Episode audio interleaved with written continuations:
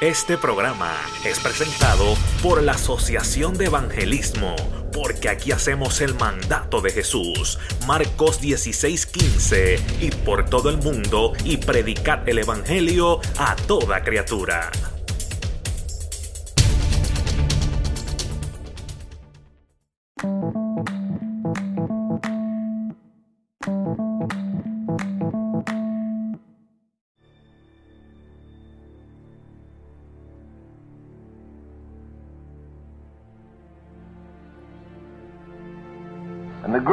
Need in America tonight, I'm convinced of this, as good as Bible schools are with their assembly lines and producing their preachers, the greatest need in America tonight is prophets. Amen. And as dear Tozer used to say, if you're going to be a prophet, brother, you better settle. Or it was Dr. Parker who originally said, if you're going to be a prophet, you'll have to preach repentance, and before you start, dedicate your head to heaven, because you won't last much more than six months, maybe. John the Baptist himself didn't.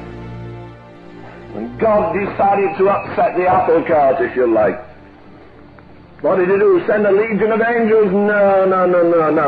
He took a little man out of a baby out of the womb of its mother. He separated this man and he educated him in the spirit and sent him into the wilderness. And he came out and he had no forward man and he asked for no program and he wasn't seeking prestige and he didn't beg for anybody's power and he didn't find some secret way of promotion. If you'd walk down the desert there, you could hardly tell the man the color of his skin was, he, was sunburned on the inside and fire baptized on the inside and, and, and fire baptized with the sun on the outside. And you can almost see the way he'd go because his tears were rising like steam off the ground. They have broken my laws. You see, we think if we're really blessed and successful evangelists, you get a bigger home, a bigger car, more prestige, and brother, you feel good because now you can buy $150 suits. Whereas you wore $30 suits not too long ago. Yeah. But brother, if you moved up with God, I'll tell you what you do. Your heart's more broken now than it was when you started 10 years ago.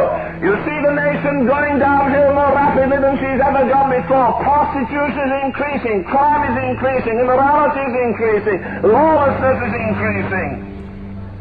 And in the richest, most comfortable country in the whole world, we stink in the nostrils of Almighty God tonight, and England is equally true. It's equally true of England as well.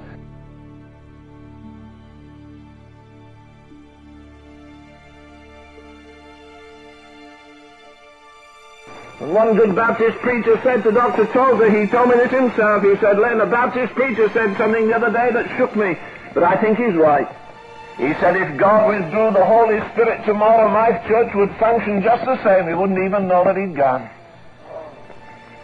We keep up the formality. The money is coming in. People are nice. One or two come to the altar. But oh, what a difference when a man gets a heart that craves for revival, that longs that God will make bare his heart, that all whole nation will have to acknowledge. When John Baptist came, he came with no lip that was buttoned. He had nobody to please. He had no program. He had no priorities that he was trying to push ahead. I think John had already had his uh, program from God, and the Lord said, You better get busy, boy, because you're not going to be around here very long.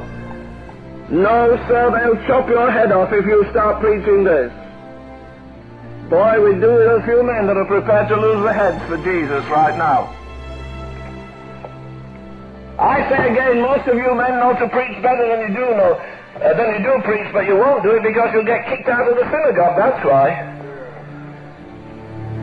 You really have to trust God, and that'll be trouble, won't it? And you've been paying in the minister's pension fund. Oh, brother, wouldn't that be awful to have to sacrifice that for Jesus? You say, I'll lay everything on the altar except my golf clubs and my minister's pension fund and my big TV and if anything else you can have, Lord, but don't, don't intrude just too much on me kind of thing. Oh, I like to think of John Baptist standing there, no sponsors, nobody to agree or disagree with him. He stood there, and, and they came to see this strange man, anointed by the Holy Ghost. And I tell you this, if a man is anointed by the Holy Ghost, folk will seek him. He never raised a dead man. No, he didn't raise a dead man. He raised a dead nation. And he did it without the miraculous. In the realm of the flesh. He did it in the power of the Holy Ghost. Oh, when John came, I say he was a success on any level. He went into the wilderness until the day of his showing forth. Oh, I'd love to have heard John Baptist preach, wouldn't you? I'd like to have seen this man when God said, John, you've been here 20 years now, you better go out and preach.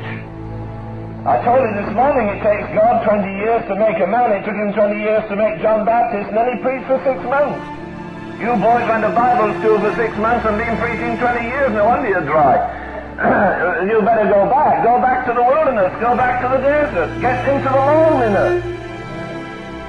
There's nothing on God's earth like silence. Just take your Bible, forget everything and everybody, and shut yourselves away till that you have a new revelation from God Himself.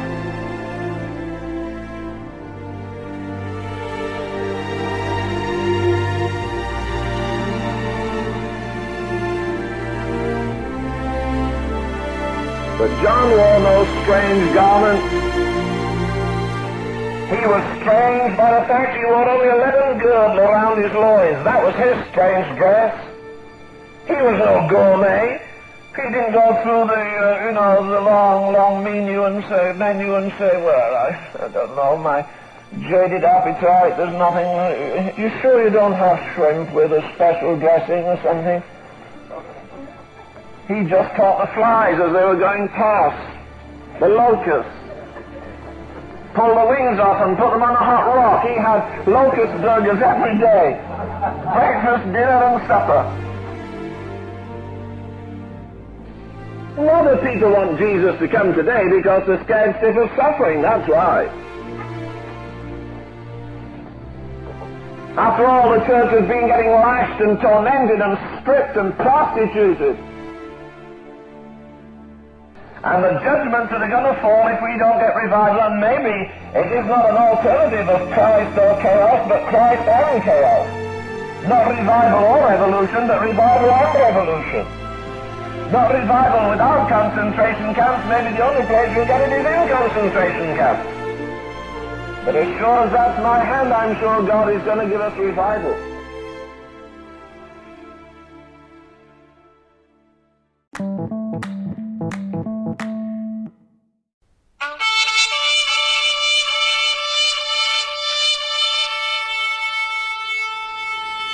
Este programa fue presentado por la Asociación de Evangelismo. Hebreos 4:12. Ciertamente, la palabra de Dios es viva y poderosa, y más cortante que cualquier espada de dos filos. Penetra hasta lo más profundo del alma y del espíritu, hasta la médula de los huesos, y juzga los pensamientos y las intenciones del corazón.